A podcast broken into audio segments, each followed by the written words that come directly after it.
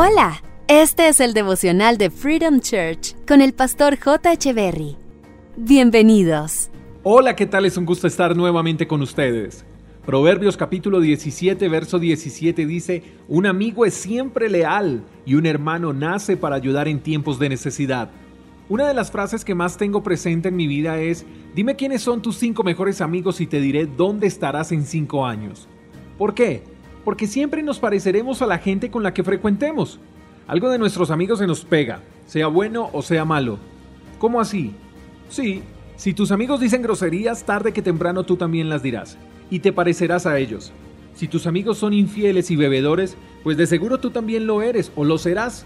O si tus amigos son personas a las que les gusta el deporte, pues también tú tarde que temprano resultarás obteniendo esa disciplina. Eso quiere decir que nuestros amigos son claves para determinar la ruta hacia nuestro destino. Los amigos tienen la capacidad de edificar como de convertirnos en personas tóxicas. Y una de las características que nos enseña el pasaje de hoy en cuanto a los amigos es que deben ser leales, y la lealtad es un sentimiento de respeto y fidelidad. Un gran amigo mío, a quien respeto y admiro, me enseñó alguna vez que la amistad no se mide por años, sino por lealtad. Todos tenemos un amigo con el que quizás no frecuentamos mucho, no hablamos mucho, pero sabemos que en tiempos de dificultad podemos acudir a él con confianza.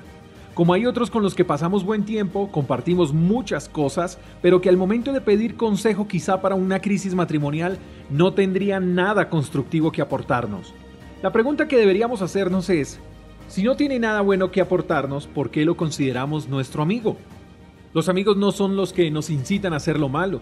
Al contrario, creo que ese tipo de personas son solo lobos disfrazados de ovejas.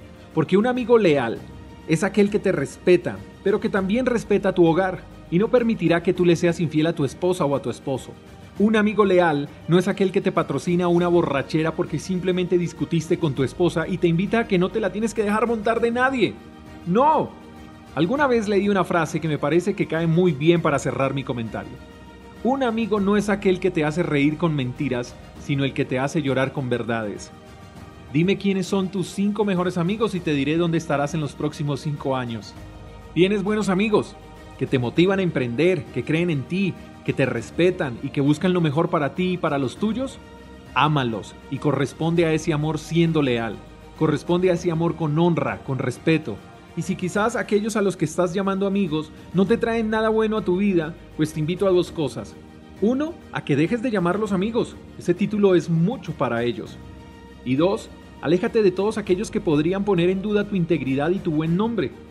Ahora bien, para terminar quisiera que te hicieras amigo de aquel que se mostró amigo dando su vida por nosotros. Jesús de aquel que no se alejó al ver nuestras faltas, sino que hizo todo lo contrario, se acercó a nosotros para que aprendiéramos de él en cómo ser un buen amigo, leal y amoroso. Si queremos tener buenos amigos, el primero de ellos tiene que ser él.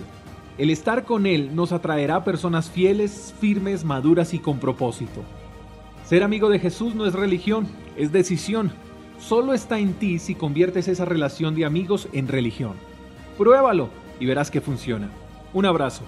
Gracias por escuchar el devocional de Freedom Church con el pastor J. Echeverry.